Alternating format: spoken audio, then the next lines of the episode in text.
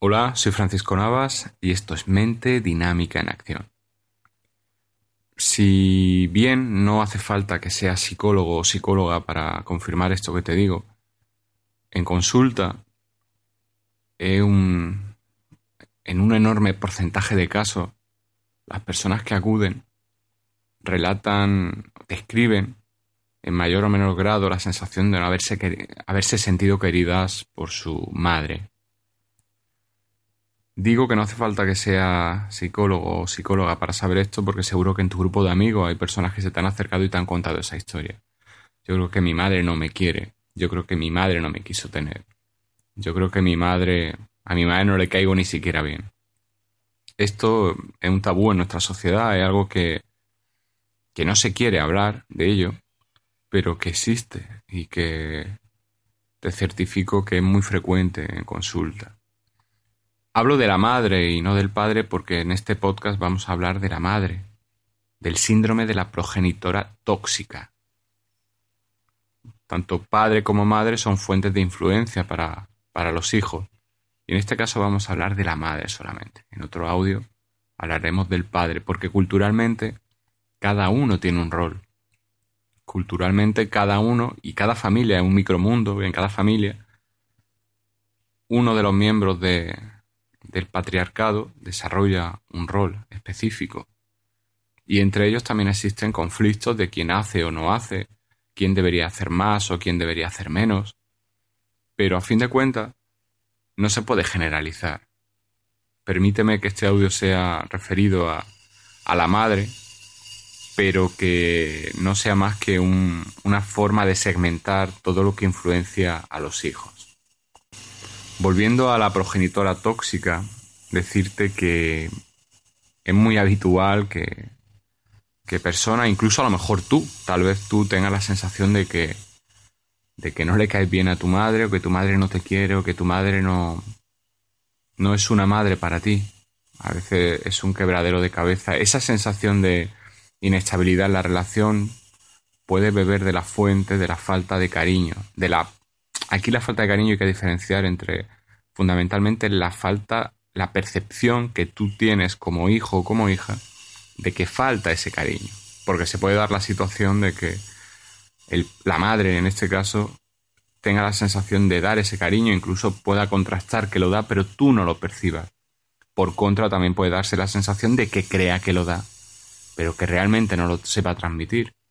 Y también puede darse la opción de que no lo transmita, incluso una, una cuarta opción mucho más nociva que ya no solamente no transmita cariño, no transmita la ausencia de cariño, sino que transmita la presencia de una sensación negativa que te intoxique. De ahí viene el nombre de síndrome de la progenitora tóxica.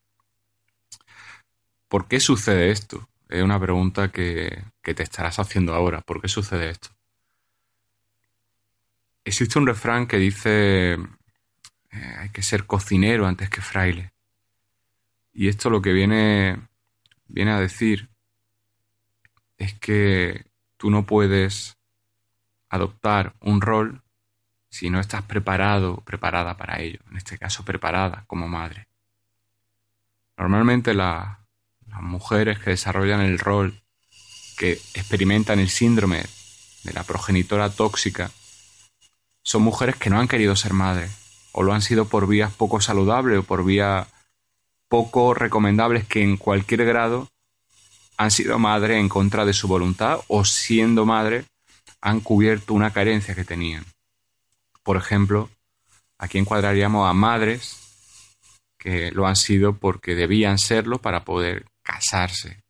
Madres que debían serlo para agradar a su pareja, pero que ellas no tenían ese instinto maternal desarrollado madres que han sido porque se han quedado embarazadas y han tenido a luz a, un hijo o a una hija, pero que no han buscado, no han deseado. Madres que han sido abandonadas por su pareja. Madres que fueron a su vez hijas de matrimonio o de parejas que no querían tenerla y han desarrollado esa actividad maternal como forma de vincularse a crear una estructura familiar que le dé estabilidad, pero cuando uno crea una familia para compensar la familia que no ha tenido, estás volcando sobre esa nueva familia todas tus carencias. Si tú no has tenido un padre o una madre y decides formar tu propia familia para tener esa estabilidad que te falta, cuando tengas todos los elementos a tu disposición, cuando seas tú la madre, cuando tengas un marido, cuando tengas hijos, vas a sufrir dolor por no haber tenido eso antes. La herida, lejos de repararla, la vas a avivar. Y lo que vas a hacer es pagar sobre esos hijos tu dolor. Porque esos hijos ya han tenido más de lo que tú tuviste. Por tanto, si te das cuenta, es un modelo en el que al final no fluye el amor.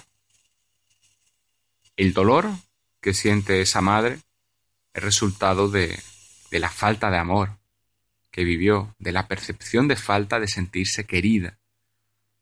Y cuando sigue ese modelo hacia adelante, el amor no entra. De puertas afuera entra. Hay una familia formada, hay hijos cuidados, hay hijos atendidos, hay hijos que seguramente están impecablemente atendidos, pero a nivel... Em- ¿Te está gustando este episodio? Hazte fan desde el botón apoyar del podcast de Nivos.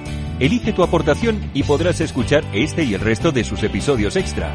Además, ayudarás a su productor a seguir creando contenido con la misma pasión y dedicación.